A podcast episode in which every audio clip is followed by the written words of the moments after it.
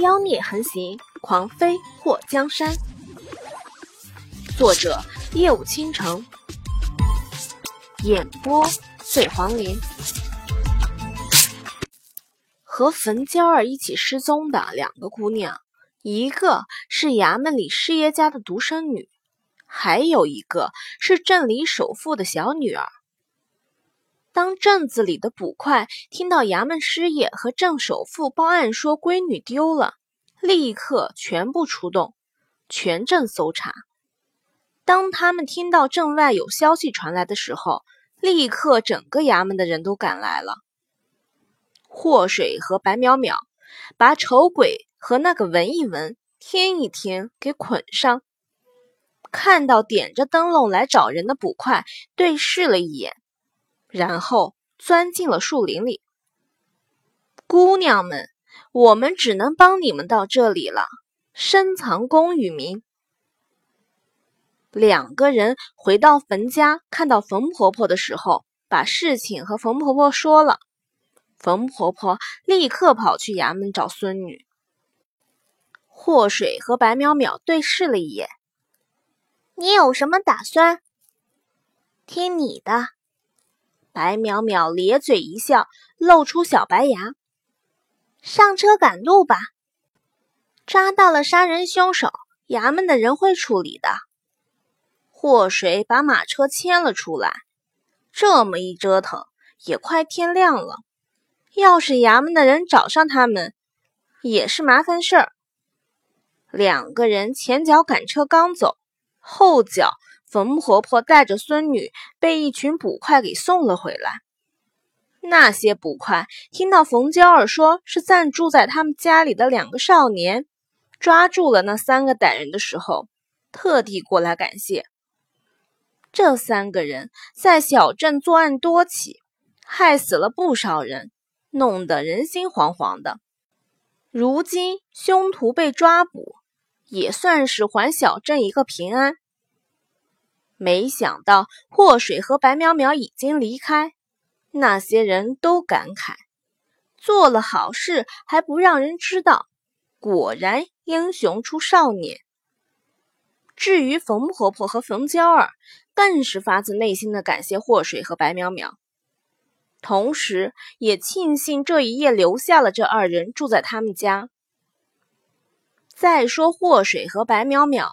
在天色亮起的时候，都躺在马车里睡觉。马车停在树林边，拉车的马低头吃草。祸水睁开眼睛的时候，看到天色大亮。昨天晚上乘车离开后，他就觉得胸口剧痛，估计是运动过量引起了毒发。庆幸白淼淼身上的九转玉露丸还有几颗。给祸水吃了一颗后，压制了剧毒的蔓延。不过祸水却昏了过去。白淼淼，祸水用脚踹了一下身边呼呼大睡的白淼淼。你讨厌，人家还没睡醒。白淼淼嘟囔了一声后，还想继续睡。你不是江湖通吗？知不知道昨天晚上那三个人是什么来头？他们抓那些少女杀害是想做什么？白淼淼打了个哈欠，闻一闻，听一听，是一品轩的左右护法。那个丑鬼是武林中正派人士见了就要诛杀的武林败类，可惜他藏得太好，一直没被发现。那个一品轩是干什么的？怎么听名字像是吃饭的地方？祸水从马车上找出两个馒头，发现有点硬，烤一烤应该挺好吃。白淼淼眉头一挑，一品轩是武林第一黑店级中地，遍布大江南北，杀人越货，穷凶极恶。你说那个一品轩和丑鬼勾结杀害那些少女是为了什么？我觉得那些捕快从被抓的那三个人身上什么也查不到。祸水就有个直觉，那三个人的目的肯定不会轻易暴露的。白苗苗想到砖窑的血迹，不由得打了个冷战。希望不是我想的那样。如果那个人重出江湖，那么将是一场武林浩劫。别说话说一半，到底是怎么回事？祸水的好奇心被他勾了起来。十三年前，武林中出现了一个不知道练了什么邪门功夫的疯子，专门吸食少女鲜血，用来练邪功。后来被八大门派合力逼下了万丈深渊。听我爹说，那可是一场惊天地、泣鬼神的战役，八大门派死了很多人。那疯子死了之后，没几年，一品轩就出现了，成了武林中又一号公敌。可没人知道统领一品轩的是什么人。没想到一品轩的左右护法会和丑鬼在一起抓少女放血。祸水眼眸一紧，你说他们抓了那些少女放血，会不会是因为有人练了你所说的那个邪功？我也是猜测，这些年我只听我爹提过一次，十几年前的血腥杀戮，那个人都已经跌下深渊了。那种邪门的功夫，怎么可能重现武林？祸水想到冯婆婆说的那些失踪少女被发现的时候，死状都很恐怖，血管都被割开。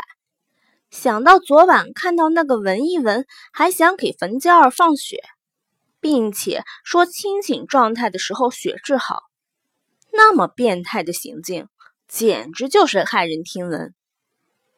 真够残忍的，连我这种没人性的都觉得忍无可忍了。祸水感叹了一声：“祸水，没想到你这人心肠还挺好的。”够义气！白淼淼拍了他一巴掌。我决定以后就跟你一起混了。等找到贪欢公子给你解了毒，我们两个一起去浪迹江湖吧。前世做了太多的坏事，所以老天罚我来到这个破地方受苦。若是好心能让我回到我来的地方。那么，我倒是愿意一直当个好人。祸水想到自己存折里那一大串零的存款，想到自己遍布大江南北的房地产，想到自己曾经想过金盆洗手后开个酒店当厨子的梦想，不由得泪奔。祸水，你怎么了？白淼淼发现祸水表情很痛苦。我心疼，祸水咔咔挠了两下，是不是又毒发了？不是。祸水抬头看他，你说的那个什么贪欢公子，真的能医好我？贪欢公子无所不能，江湖传言，只要完成贪欢公子交给你的事，他会满足你任何愿望。白淼淼，你这江湖传言可靠吗？有成功的案例吗？不是祸水不相信白淼淼，他就是觉得一个江湖传言太不靠谱。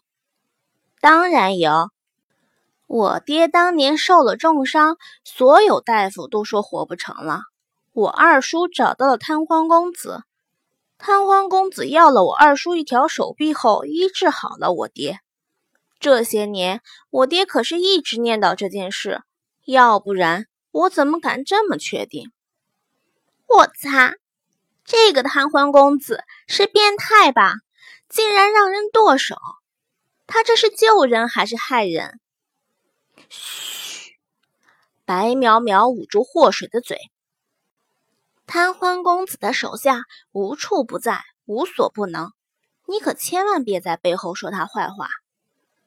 祸水扯下白淼淼的手，我怎么突然觉得我们应该去找你那个仇敌冷月楼楼主要解药呢？那个贪欢公子也太不靠谱了，他要是让我剁手怎么办？我可告诉你啊，要剁就剁你手，我可不想当神雕大侠。祸水，你这没良心的，凭啥剁我手啊？又不是我中毒，我可是被你连累中的毒。那我们要求他不要剁手呗，剁脚也不行啊！祸水发誓，宁可死也不能残疾。两个人坐在马车上一路前行，并未察觉马车后远远的跟了两匹骏马。淮南和淮北追了两天才追上祸水。他们远远的跟在后面，怕打草惊蛇。万一祸水再跑掉，他们怎么回去和王爷交代？淮南树林里有人。淮北对着前方树林扬了扬下巴。淮南摸了摸下巴后，看向树林，看样子来人功夫不弱。霍家的五小姐，这是要去什么地方？她什么时候得罪了武林中人？祸水和白淼淼坐在马车上，隐约觉得有丝不对劲儿。白淼淼，你有没有听到什么声音？白淼淼拿着硬馒头啃了两口。什么声音？小心！祸水一把推开白淼淼，两个人栽下了马车。他们坐过的地方有几只泛着黑光的毒针。祸水吃了一次亏，他这人不是那种会被同一块石头绊倒两次的笨蛋。被同一块石头绊倒过的笨蛋觉得膝盖很疼。狼牙针！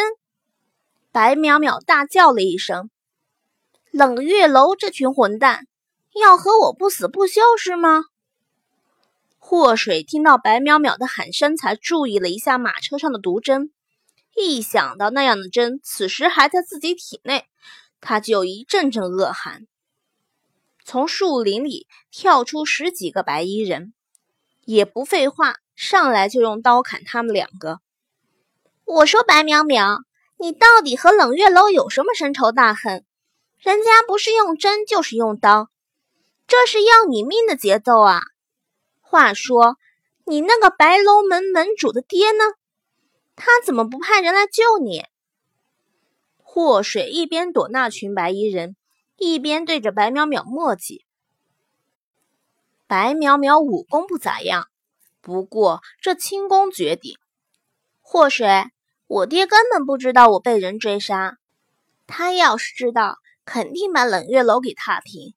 冷月楼的混蛋，让你们楼主来见我，看我见了他怎么一下下弄死他。那群人根本不和他废话，就是一顿砍。祸水一脚踹开一个白衣人，还没等他再补一脚，就觉得胸口一疼，然后一口鲜血吐了出来。我擦！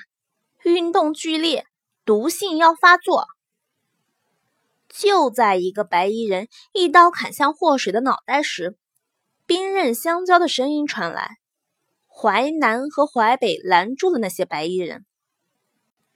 五小姐，你没事吧？淮南看到祸水一个趔趄，刚要上去扶他，发现他坚挺的屹立在那里，不由得缩回了手。祸水看到淮南和淮北的时候，暗道糟糕，那个慕容随风不会也来了吧？他才不要跟着他回京都。在他还没有调查清楚丞相府五小姐到底被什么人绑架谋杀的时候，绝对不会回去当炮灰。冷月楼那边有十几个人，而祸水这边只有淮南和淮北是高手，他毒发不敢动。白淼淼一出手就被人秒成渣渣。总体来看，冷月楼占优势。祸水，你没事吧？白淼淼一边躲避那些人的刀，一边询问祸水：“有事儿。”祸水咳嗽了两声，脸色苍白，唇瓣上还有鲜血。白与红的反差让白淼淼觉得眼前这个小丫头竟然给人一种惊艳的感觉。仔细一看，你还挺好看的，虽然和姐比略逊一筹，不过姐是武林第一美人，你也能称得上二了。你才二！白苗苗，你这个臭不要脸的，能不能别臭美？先带着我离开这个地方。祸水要是不怕毒气攻心，绝必给这个自恋的丫头一脚。白淼淼拉着祸水就跑进树林。论功夫他不行，但是论轻功，谁能追上他？刚跑进树林。一个戴着面具的黑衣人领着五个同样装扮的人，把祸水和白淼淼围了起来。戴面具的男人一挥手，那五个人拿剑冲了过来。白淼淼，这又是你招惹的什么人？祸水就觉得江湖好凶险，他想和慕容随风回京都啊！喂，白淼淼瞪眼，别诬赖我，这群人不是我招的。我的仇家只有冷月楼。祸水看了那个戴面具的人一眼，艾玛，怪不得这么眼熟，这不是在羚羊要杀他的那个人吗？白淼淼，不是你招的，是我招的。祸水特别无奈的看着前面的蒙面人，我说英雄，你这从羚羊追到这里，到底想干什么呀？要钱我给你，要命绝对没有。从什么时候开始，他这个要钱不要命的人变得这么大方呢？如今为了小命，连银子都不在乎了。他这是已经看破红尘，将心灵升华到一个崭新的高度了吗？高义面具后面的双眸微微一寒，根本不理睬祸水，对着祸水就是一剑。白淼淼被那五个人追得四处逃窜，根本顾不上祸水。祸水为了躲避剑，只能放弃站在那里控制毒发。他这一动身子，就觉得一股心甜涌上了喉咙。高义的剑已经到了祸水的胸前，只要再近几公分，就会刺入他的心脏。随着“啪”的清脆响声传来。高义的剑被一颗石子打偏了些许，剑尖在祸水肩头划过，只划破了些许的衣服。祸水松了一口气，见义勇为的英雄无处不在啊！阿弥陀佛，上天有好生之德，大地有载物之后，君子有成人之美。施主如此暴躁，实在是不好不好。有什么事情，大家心平气和的坐下解决。动刀动剑的杀生行为是要堕入九幽地狱的。突然传来一阵木鱼声，随着木鱼声的传来，一个身穿僧袍的和尚半闭双眼，一边清朗的念诵着佛经。一边从树林深处走出，祸水看到前方的和尚后，眉头一挑。这和尚不过弱冠之年，浓眉入鬓，双眸深邃，眼窝颇深，在那挺拔的鼻梁衬托下，显得他的双眼特别有神。说他是希腊神话中的人物，都让人信服。这和尚能以石子之力，在那么远距离打开眼前戴面具男人的剑，可想而知功力之深厚。大师救命！这群人想要谋财害命！祸水忍着胸口的剧痛，大喊了一声。和尚一步步走了过来，高义眼眸一眯，竟然被那气场震撼的后退了两步。阿弥陀佛，小僧玄武。玄武和尚表情平和，不悲不喜。玄武大师，这些人拦路抢劫，想要害我性命。祸水一副受到惊吓的模样，把被人追杀所展现出的恐惧感表现得淋漓尽致。施主，这就是你不对了。如果你缺银子花，和这位小兄弟讨要就好。他要是给你，就是人情；就算不给你，也是本分。你问都不问，上来就动剑伤人，这可不是君子所为。祸水脸颊抽了抽，这玄武和尚还能再逗逼一点不？难道这些人拦路抢劫要钱就是君子所为了？小和尚，别多管闲事。高义把肩一横，这次他不会再放过祸水。施主，小僧叫玄武，你可以称我为玄武师傅。小和尚这样出入佛门的叫法不适合本僧。施主，你再叫一次试试。好，祸水在心里为这和尚鼓掌，说的太好了。如果那戴面具的男人把面具给拿下去，想必脸色是极为难看的。高义不想和这个和尚废话，他不能让景王的人带走祸水，宁可杀了他，也不能让他回京都。一想到这里，他持剑刺向祸水，根本不理会那个和尚。阿弥陀佛，施主这死性不改的性子。可真让人着急，在本僧的面前不能见血。施主，你不要太过分了。玄武手腕上的佛珠一甩，把高义的剑缠住。高义拽了拽剑，发现被那串佛珠缠得牢牢的，根本无法动弹。大和尚，你是不是不想活了？阿弥陀佛。本僧叫玄武，你口中这大和尚是在叫谁？玄武非常不高兴，佛珠在手中一拧，高义就觉得手中一松，那宝剑竟然被带了过去。玄武大师，你真厉害！祸水拍手叫好，这才叫高手呢。小施主见笑了。玄武大师。你叫我祸水就好，看到你教训坏人，简直就是一大享受。祸水捂着胸口站在那里不敢动。此时他察觉到狼牙针在他体内行走，不知道是不是这几天运动的太频繁，那针怕是快要攻心了。你中毒了？玄武浓眉一动，中了狼牙针。祸水脸色惨白，却笑眯眯地看着玄武。远处，白淼淼传来一声惊叫，祸水心里一惊：“白淼淼，放开我！放开我！你这混蛋，我要弄死你！”